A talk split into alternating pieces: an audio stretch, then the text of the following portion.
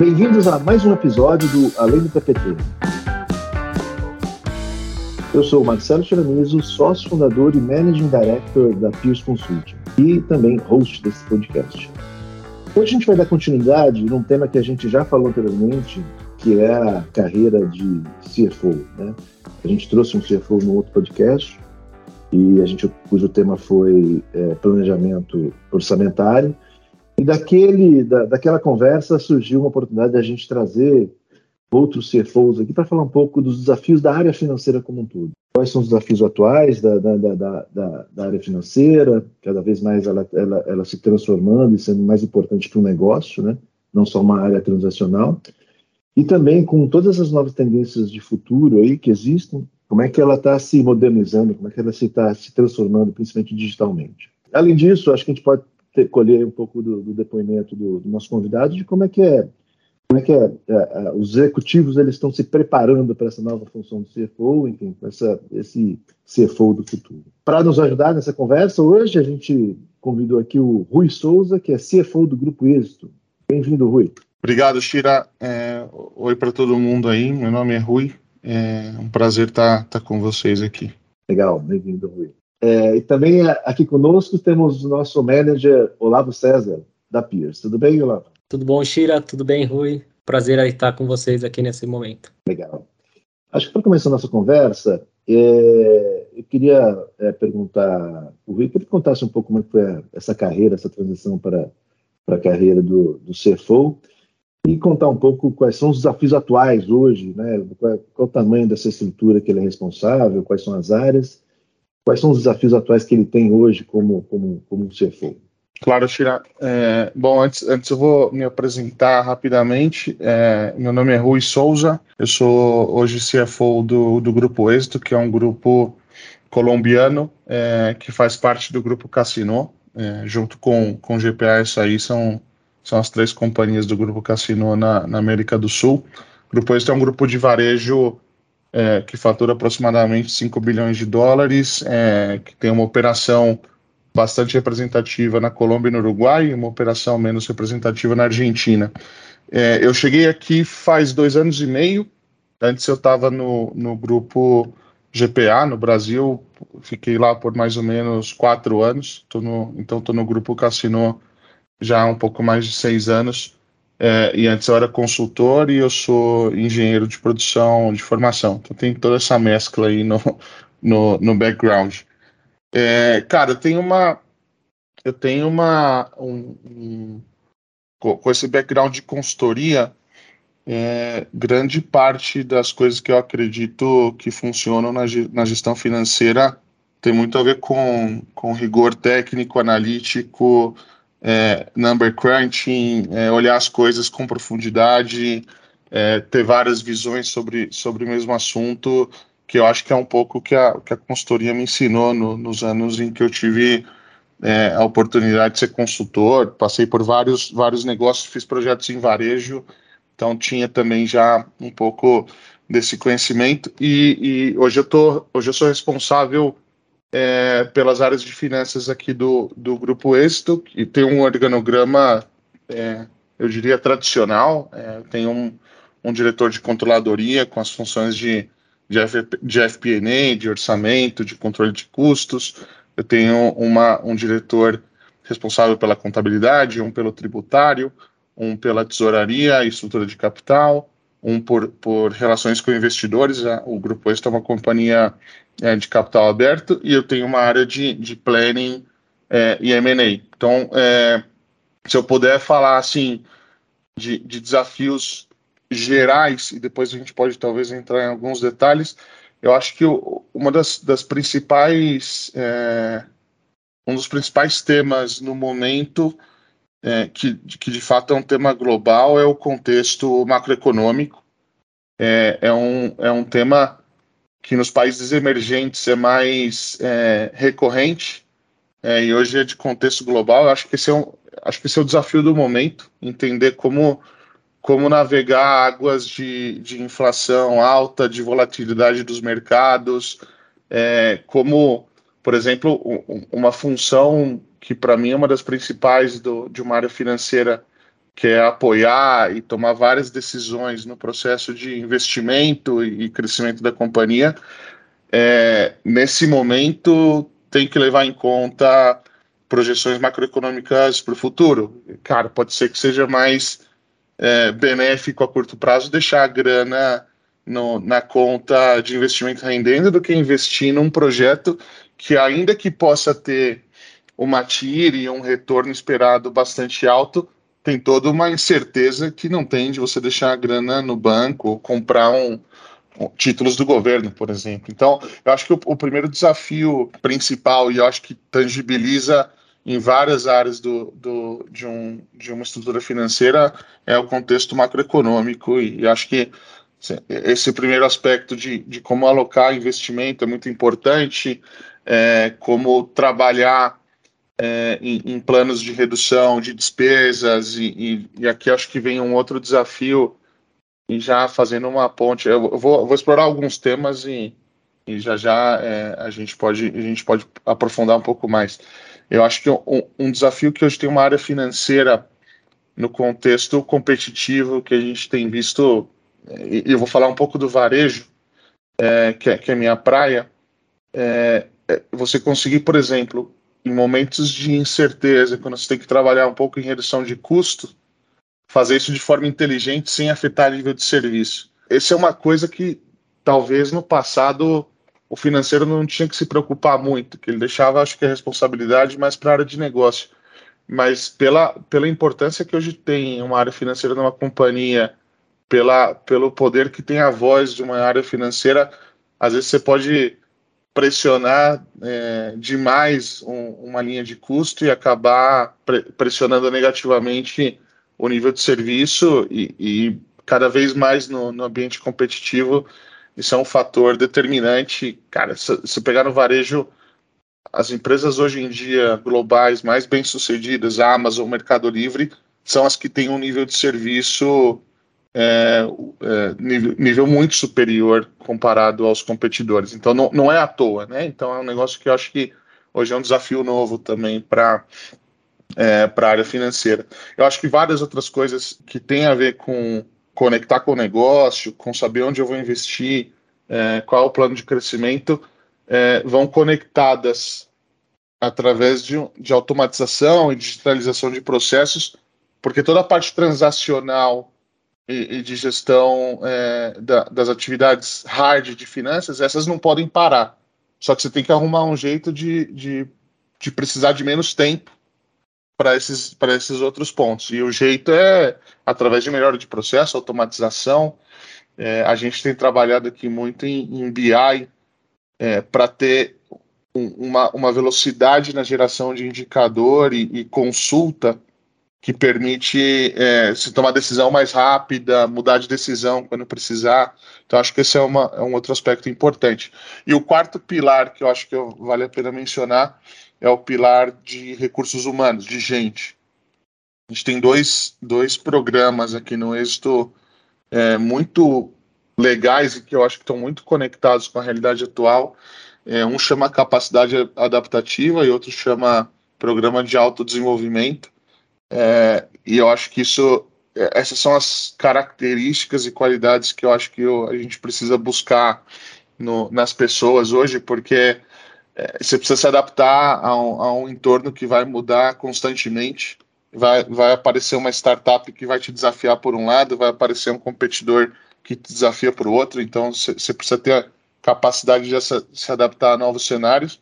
E, e autodesenvolvimento é fundamental. Hoje, já em dia, a faculdade que você estudou, não, não a instituição, mas o, o assunto que você estudou, já não é tão importante como os últimos 20 livros que você leu e o conhecimento que você adquiriu é, recentemente. Então, acho que esse é um pilar fundamental também, porque para fazer as coisas se movimentarem, você precisa de um time que faça as coisas se movimentar. Ninguém faz nada sozinho hoje em dia.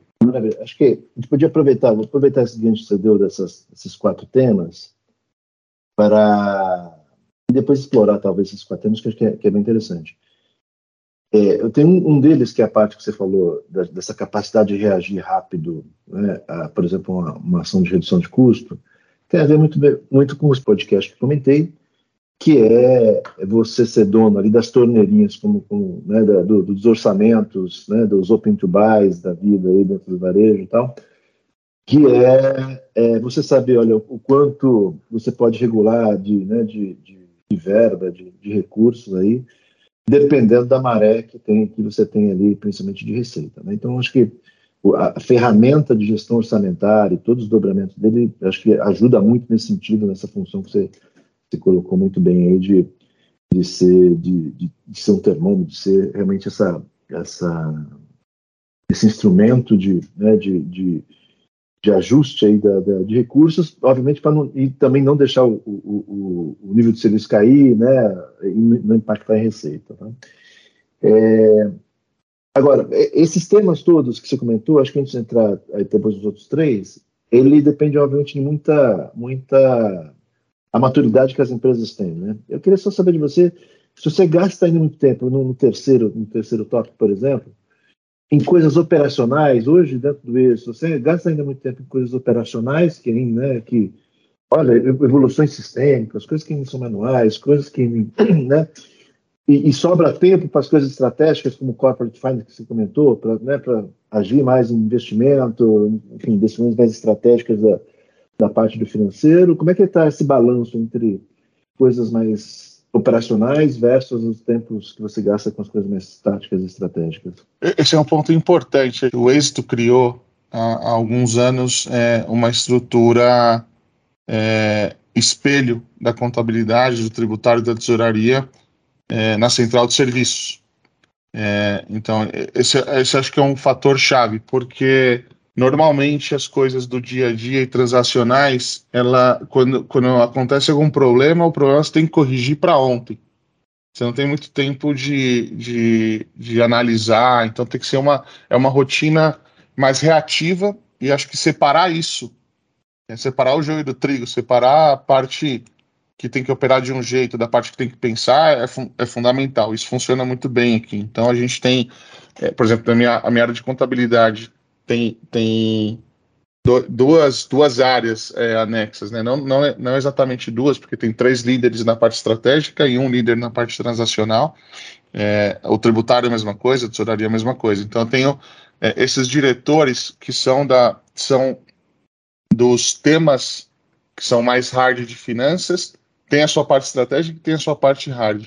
E depois na, na, na controladoria, no FP&A, no planning, M&A, é, estrutura de capital, é um pensamento 100% estratégico. Então, acho que o primeiro fator chave é separar as duas coisas, porque a tendência é você é, despriorizar o que é de longo prazo para priorizar o que é de curto prazo.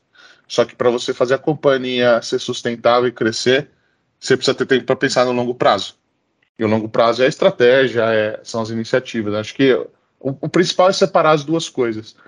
É, mas, eventualmente, tem, é, mesmo as áreas estratégicas se envolvem em temas transacionais, so, sobretudo quando, quando tem, por exemplo, o Chirac estava comentando, mudanças é, relevantes de sistemas é, ou processos novos. Por exemplo, a gente implementou SOX faz dois anos aqui, que é a, que é a lei de auditoria para uma empresa poder cotizar na Bolsa de, de Nova York. É um processo de controle que é transacional, mas a implementação é estratégica.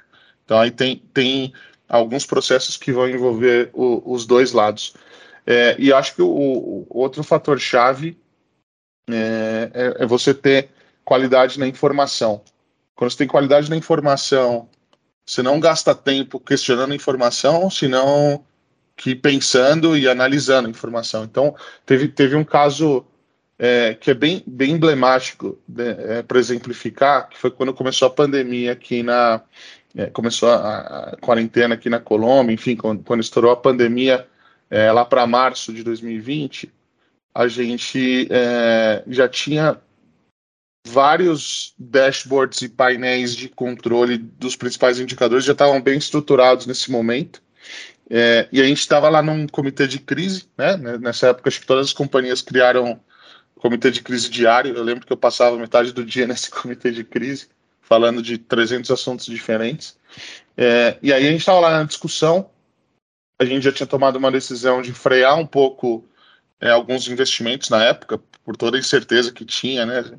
É até, é até engraçado lembrar como é que era dois anos e meio atrás, quando começou a pandemia. É, parece que faz dez anos, mas o negócio faz, faz pouco tempo e a gente estava, enfim, toda a incerteza que todo mundo tinha, as decisões eram tomadas um pouco com estômago. É, e, e eu acho que ter a informação nesse momento foi muito importante, porque a gente viu lá que a gente estava com uma dinâmica positiva de curto prazo em vendas. O pessoal estava se estocando, o restaurante estava fechado, então o pessoal tinha que comprar de supermercado, isso foi bom para a gente.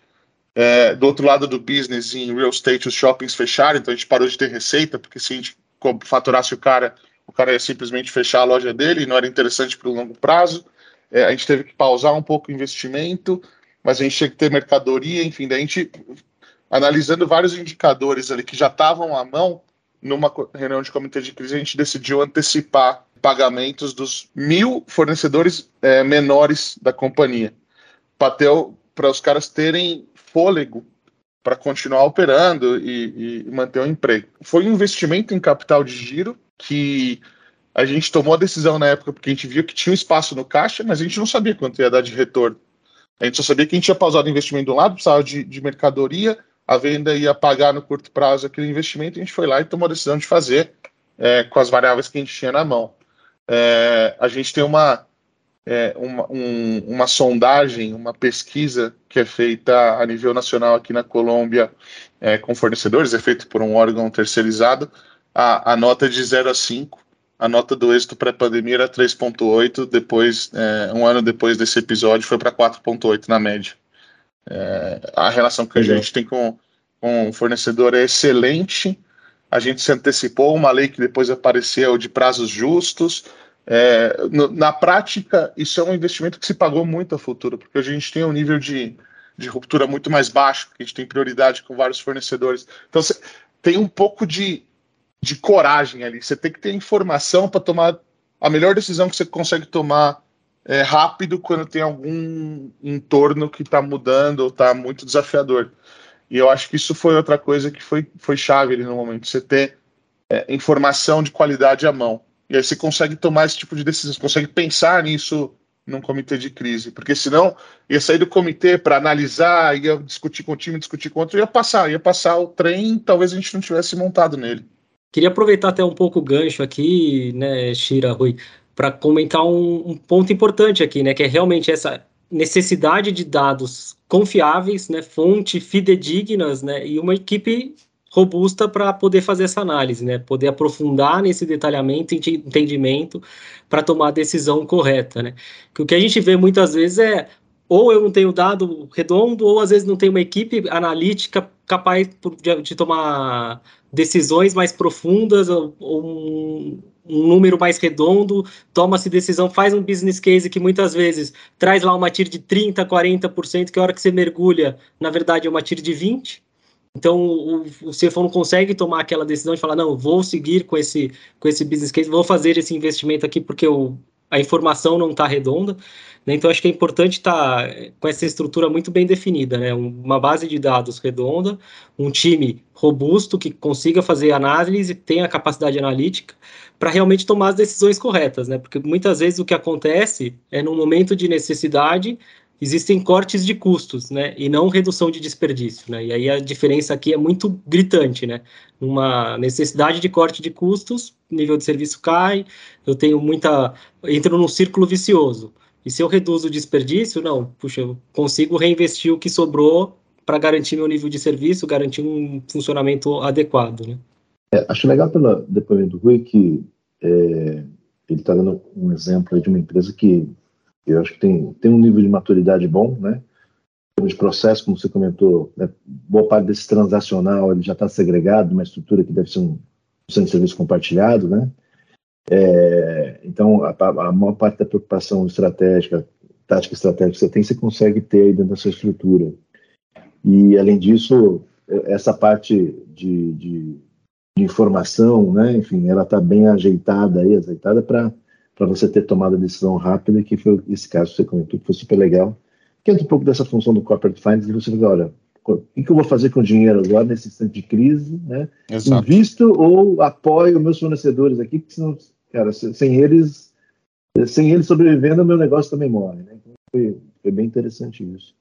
Agora, acho que, olhando, dado que, vamos assim, nesse, nesse cenário, a gente, nesse seu contexto, já está num nível de evolução muito bom, o que, que você enxerga para frente ali em termos de, de, melhoria, né? dentro de processos, dentro da, da, da sua, da sua governança de, do financeiro, enfim, de, de tudo que existe de tendência, de automação, enfim, o que, que você vê de, de oportunidades aí, de evolução? Porque a gente nunca pode ficar parado, né? Enfim, a gente sabe que só está sempre evoluindo. O que, que você vê aí de evolução para a área da área financeira e aí você como se for como líder dessa, dessa área?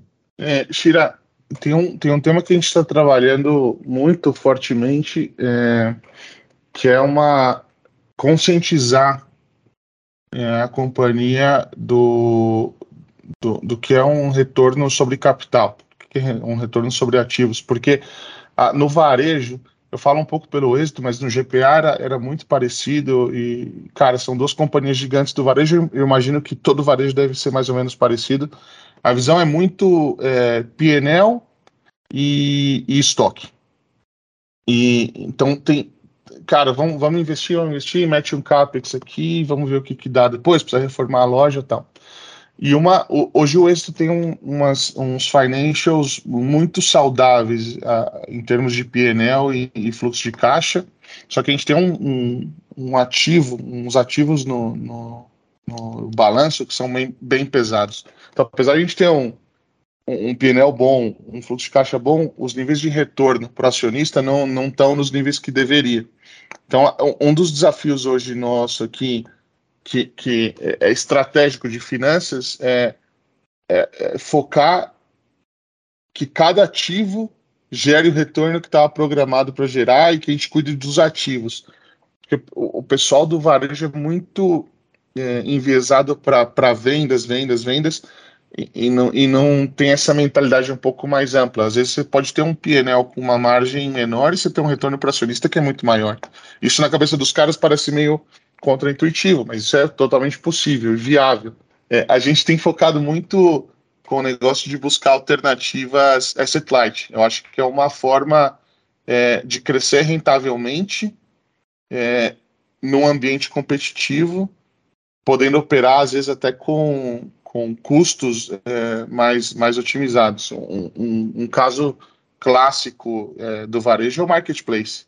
É você alavancar em ativos de terceiros sendo você uma marca grande, uma plataforma importante, e você ter a comissão daquela venda. Esse é um negócio que quase não tem ativos. Você tem um site, óbvio que você tem que ter um bom site, mas o estoque não é seu, a mão de obra não é sua, você é um intermediador e se alavanca muito o seu ativo intangível, que é a marca.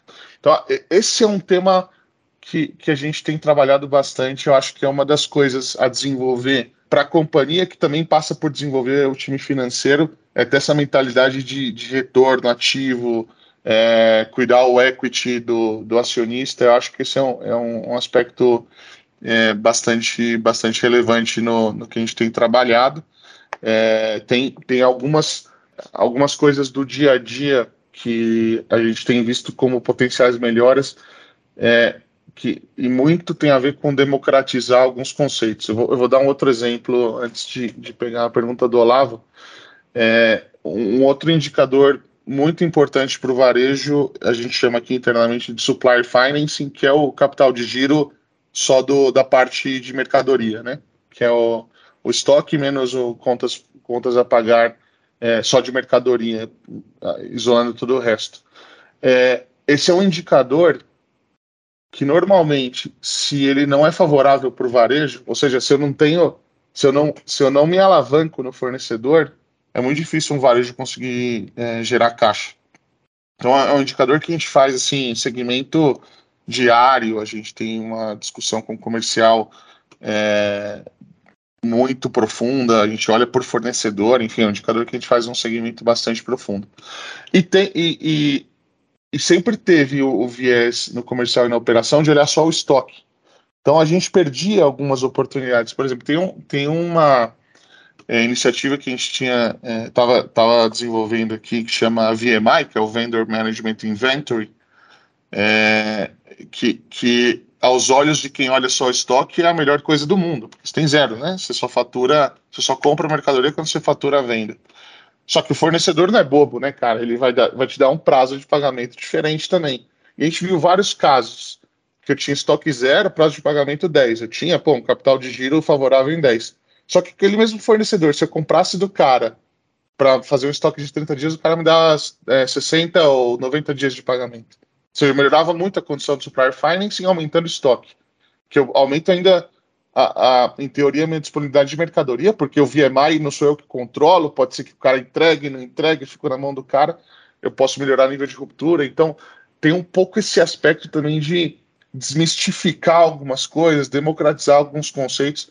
A gente tem, tem focado bastante nesse tipo de coisa. Por exemplo, controlar alguns gastos em, em taxa da venda, em vez de controlar em, em, em dinheiro. Cara, se está vendendo mais, você quer investir aqui em nível de serviço, eu te dou o orçamento em taxa para você poder investir. É, não tem um problema com isso. Se, se isso for gerar mais venda, é, é ciclo positivo. Então, é, é eu acho que tem também um pouco esse, de, de desmistificar alguns conceitos. Eu acho que esse é um, é um ponto relevante também. Não, muito legal, Rui. Eu queria complementar, na verdade, é, essa desmistificação, que é, é uma coisa bem complexa. Assim, gente, aqui na Pires a gente já fez alguns projetos em alguns clientes, né? Que a gente estava lá, foi buscar o acompanhamento do, do retorno do projeto, né? Qual que é o acompanha, como que eu estou acompanhando o retorno daquele business case que eu aprovei lá com uma TIR de 30? Como que está vindo? Aonde está vindo, né? E muitas vezes o cliente tem muita dificuldade de enxergar em que linha da DRE que está vindo aquele retorno, qual o impacto de verdade que eu tenho naquele retorno, né? Então são coisas bem complexas de se acompanhar. E aí você tocou num, num ponto importante ali que eu vou a, a, abordar aqui também, que é o fluxo de caixa e o marketplace que você falou, né? O marketplace eu acho que é um negócio espetacular, mas ao mesmo tempo tem que se olhar com muito critério, com muita cautela, né? Por quê? Você falou, ah, não tenho muitos custos, né? Não tenho o estoque não é meu, só tenho o site, não tenho nenhum risco atrelado ali. Mas dependendo de como é a venda, no, no seu caso, como é venda pontual, né? O cara paga à vista, não tem muito esse problema. Mas a gente vê em alguns lugares que o cara paga em 10 vezes e eu recebo lá minha comissão de X% à, é, à vista, só que eu pago o, o, restante, né? Vamos dizer que o X aqui é 10% eu recebo, os 90% eu pago para o cara à vista e eu recebo em 10 vezes. Então eu tenho um fluxo de caixa horroroso aqui. Eu estou recebendo 10% para financiar um empréstimo, entre aspas, aqui, que o cara está me pagando em 10 vezes sem juros. Né? Então, às vezes, esse, esse retorno do marketplace não é suficiente para financiar meu custo de capital. Né? Então é, é, uma coisa que tem que desmistificar muito grande ah, para muitas pessoas, né? Porque a, a, área de negócio olha e fala: não, mas espera aí, eu estou ganhando 10, eu não tenho custo nenhum. Não, mas você ganha 10, 10 parcelas de 10, eu estou pagando 90 hoje. Né? Então é um ponto realmente que tem que. O CFO tem que estar muito atento nisso e cobrando todo mundo, né? Porque quando é no varejo ali alimentar, não tem muito disso, mas no varejo do, é, não alimentos, às vezes é comum ter parcelas de 10, 12 vezes que derruba uhum. tudo isso, né? É, excelente ponto. De, de fato, o, o assunto é, cara, não gerenciar só pelo PNL. Acho que esse é o, esse é o ponto. Cara, não, não confia só no, só no PNL. Cada, cada financial statement tem a sua razão de ser. Senão só existia PNL, cara. Mas tem PNL, balanço e fluxo de caixa. Então tem que gerenciar com o tripé dos três, né? Totalmente válido. É, acho que é super interessante ter colocado esses exemplos, o, Rui, porque, de novo, acho que mostra um pouco da, da, da maturidade que você está tendo aí dentro da, do êxito é, e do nível de discussão que você entra, né? Na, na, de novo, remetendo à última, último, o podcast que a gente conversou com o Maurício na época, CFO também, ele comentou muito dessa conexão dele com o negócio, né? Você vê, todos, as, todos os exemplos que você deu, nenhuma era, olha, não, estou aqui melhorando o meu processo de cobrança, né? Estou aqui é, automatizando meu fluxo de contas a receber aqui, né, junto com o banco tal. Não, você já está numa, você já trouxe exemplos super, super ricos aí de, de conexão direta, como, como a área financeira está conectada ao negócio, né? Como, olha, vê a questão do fluxo de caixa, o indicador de supplier finance, como você comentou, uma estratégia de VMI, legal, super interessante, do ponto de vista de estoque, né? Do, e, e, depois operacionalmente tem todos, tem todos os seus impactos, mas você estava ali olhando também todo, né, como é que isso para de pé do ponto de vista financeiro e, e, e é, gerando valor para a companhia, né? A questão do asset light também, também é outra coisa super importante, né? Conectada no exemplo que você deu do, do marketplace, diretamente com uma, um novo modelo de trabalhar, né? Enfim, então, a discussão que ela foge daquele, daquele aspecto, daquela discussão tradicional da, da, da do financeiro, daquele super transacional, para você estar tá ali realmente do lado, lado a lado né, do, do, do, da área de negócio, discutindo qual é o futuro do, negócio da empresa. Né? Então, acho que foi super interessante nesse contexto, você trouxe exemplos muito ricos aí para a gente, desses desafios, né? Eu acho que o grande desafio é esse, né? Como estar cada vez mais conectado, sair um pouco da, dessa caixa que você falou, daquele financeiro que olha PNL, né? Simplesmente PNL, e assumir a responsabilidade de olhar e monitorar PNL, e não, e está muito mais à frente na discussão de, de temas importantes da, da, transformação dos negócios aí para viabilizar e gerar valor para o negócio como um todo, e não simplesmente para financeiro. Né? Acho que esse é o, eu acho que é o meu grande insight que eu vejo do seu depoimento aqui. Bem legal. Acho só para finalizar aqui que eu, você tinha colocado um último tema, que eram pessoas. Você já comentou um pouquinho lá no começo, mas queria que você desse só uma recapitulada de tudo que você falou, olha, para os desafios agora cada vez mais estratégicos que você tem, né? E essa conexão do negócio, como, como você enxerga o perfil aí do, do executivo, das pessoas que estão trabalhando na área de finanças? Quais são essas competências que, que, que hoje, no futuro, vão ser exigidas desses profissionais da, da área de finanças?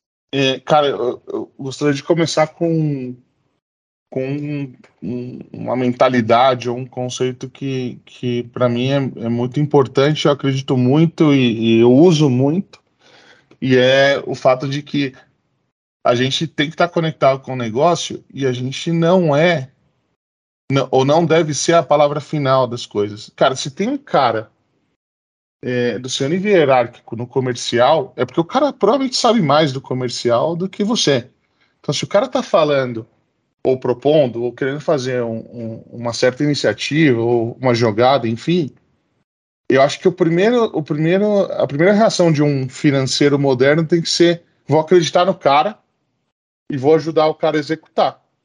E depois eu, eu vou, vou, ajudar o cara a medir se deu, se deu certo ou deu errado.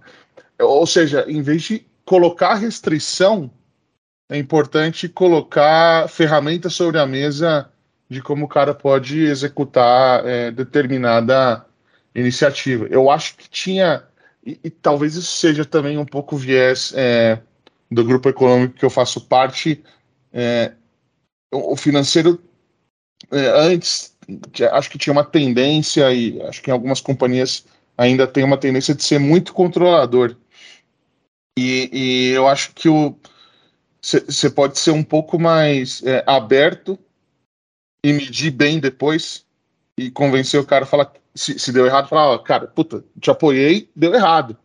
Vamos mudar aqui. Porque se você, se você é restrição, você pode perder muita oportunidade. Porque o cara do negócio, ele tá lá porque ele é do negócio, ele tá vendo mais coisa que você, ele tá falando com o cliente, ele tá falando com o fornecedor, ele tá na rua, você não pode acreditar que da, do escritório de finanças você vai ter melhor decisão em várias coisas da companhia. Então, eu acho que o negócio da parceria, de ter abertura, de ter coragem para apoiar, eu acho que é um, é um, é um aspecto chave no, no, no que eu busco para o meu time, por exemplo. É, e ter, e ter, ter, ter abertura para escutar, é, não ter conceito já pré-concebido. É, você tem que escutar antes de, de emitir uma opinião.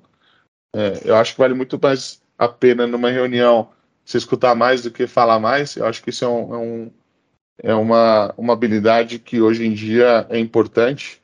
Ainda mais quando hoje em dia todo mundo tem uma opinião sobre tudo. Então, cara, se você é bom de escutar, você vai, você vai ter todo o insumo que você precisa para tirar a sua própria opinião antes de, de emitir ela. Né? Então, acho que é, é, uma, é um, um aspecto importante também a escuta. Acho que é isso, é coragem, abertura, escuta, é, to, toda a parte analítica, eu acho que sempre foi importante. Eu acho que a diferença hoje em dia é que tem que ser um pouco mais rápido, é, porque o mundo, o mundo demanda. E para você ser mais rápido, eu acho que o que a gente estava falando antes de ter a ferramenta certa e o dado com qualidade é mais de meio caminho andado, porque o, o raciocínio da, das pessoas vai na mesma velocidade que antes. A diferença é que hoje a gente tem capacidade de ter as coisas muito mais organizadas. Eu, eu costumo falar para o meu time a gente tem que ter a cozinha organizada. Se a cozinha está organizada e funcionando bem, as coisas vão fluir. É, e, e, cara, é, eu acho que esse, esse programa que a gente tem aqui no Êxito, que chama Autodesenvolvimento, é, é muito interessante. Porque, cara, você, hoje o, o tanto de informação e conhecimento que tem disponível para você consultar em livro, internet, podcast. Podcast é uma ferramenta espetacular. É, você aprende muito mais no último ano da sua vida consultando esse tipo de coisa do que você pode lembrar do que aprendeu na faculdade. Você não pode confiar no que você aprendeu, a, no meu caso, há 14 anos atrás. Não, não dá, cara. 14 anos é, é um século hoje em dia. Então, é, acho que o, cara ter esse essa fome de se atualizar e conhecimento também é um negócio que é, que é essencial. Sem isso, na verdade, eu acho que não dá nem, nem para sobreviver no mundo corporativo, competitivo de hoje em dia. Acho que isso é, é já cada vez menos um diferenciador e cada vez mais uma necessidade intrínseca do, do das pessoas é, que, que, querem estar nas, nos melhores lugares. Né? Ótimo. O, também daria um super destaque nessa sua fala, Rui, porque pessoas tradicionalmente iam, esperar ouvir de você, não, o cara precisa saber de conta, o cara precisa ter feito engenharia, faculdade de economia, tá, tá, tá, e você foi exatamente o inverso, e uma coisa que a gente também acredita muito, que hoje em dia é, é, são essas competências socioemocionais aí. Né? Você falou putz, da escuta, da coragem, da proatividade ali, dessa abertura, enfim, que, que a gente acredita muito também, inclusive nos nossos projetos a gente tem muito dessa, desse tipo de, de atuação, né?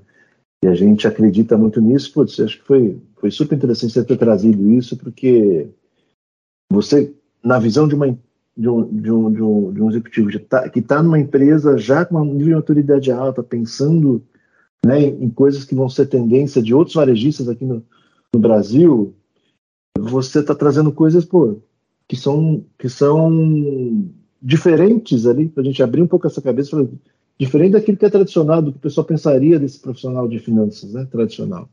Eu acho que isso foi super rico aí para a gente, nessa discussão. Obrigado. Bom, pessoal, e agora a gente vai para o nosso quadro de Pato para. Você que já ouve sempre, recorrentemente, você sabe que esse quadro a gente muda de assunto para algo mais informal e, e, e cotidiano, né, para descontrair aqui nossos convidados. E eu vou aproveitar esse gancho que o, que o Rui comentou aqui sobre né, essa capacidade de, do executivo de acreditar, de ter coragem, de ter abertura para ouvir, né? Eu vou perguntar para ele se, se tudo isso, se, se, esse aprendizado que ele teve foi por conta do casamento. Porque, assim, olha, isso aqui é, é tipicamente conselho de, de, de, de, de, terapeuta de casamento. Olha, você tem que ouvir a esposa mais, acredita na esposa, parceria com a esposa, construa um plano conjunto. Eu, tô, eu quero saber se isso tem muito a ver com, essa, com essas lessons learned do casamento que você está levando para a vida profissional. Tira, sem dúvida. Aqui, aqui em casa as funções são muito claras. Eu sou o CFO e minha esposa é CEO. Então tem, tem que respeitar a hierarquia. é, não tem. Cara, é, eu, eu acho que dá para fazer um paralelo. E, e, e, sem, sem brincadeira, eu, eu sou o cara que atualiza a nossa planilha financeira. É, eu, ela tem a conta corrente dela, mas a senha está comigo, eu que olho e vou atualizando. É, para falar um pouco é, e, e, usando os conceitos que a gente estava falando antes, eu não, eu não olho só o meu PNL, olho o meu balanço, meu fluxo de caixa, é, principalmente. Então, sei os ativos que eu tenho, enfim. É, cara, mas é, é, eu acho que cê, acho que é importante hoje em dia você saber ou, ou, ter a consciência que você não sabe tudo. Então, cara, é, no casamento é assim, na, na empresa é assim, pô, numa conversa de bar com seus amigos, e se for sobre política, é interessante ouvir o outro lado. É, então, cara, é, eu acho que é isso. É, ouvindo e, e, discutindo, a gente, a gente tende a chegar a lugares melhores. E, e, eu, eu sinceramente acredito que todo mundo tem um aporte significativo e uma opinião é, valiosa em todos os assuntos. É importante você ter a visão de tudo. Então, aqui em casa é assim, cara. É, eu falo, minha mulher fala, no final a, a palavra dela vale um pouquinho mais que a minha, mas ela deixa eu falar um pouco também. É, acho que realmente é importante ouvir mais do que falar, né? Por isso que nós nascemos com dois ouvidos e uma boca, né? Para sempre estar tá podendo escutar e, e, ouvir e saber a hora de falar e saber a hora de ficar quieto, né? Eu acho que essa segunda parte é mais importante do que a primeira, né? Saber que tem hora que você escuta, ouve e segue o jogo. E sim, senhora, no final, né? É isso. Palavra final, sim, senhora. Essa é importante. Bom.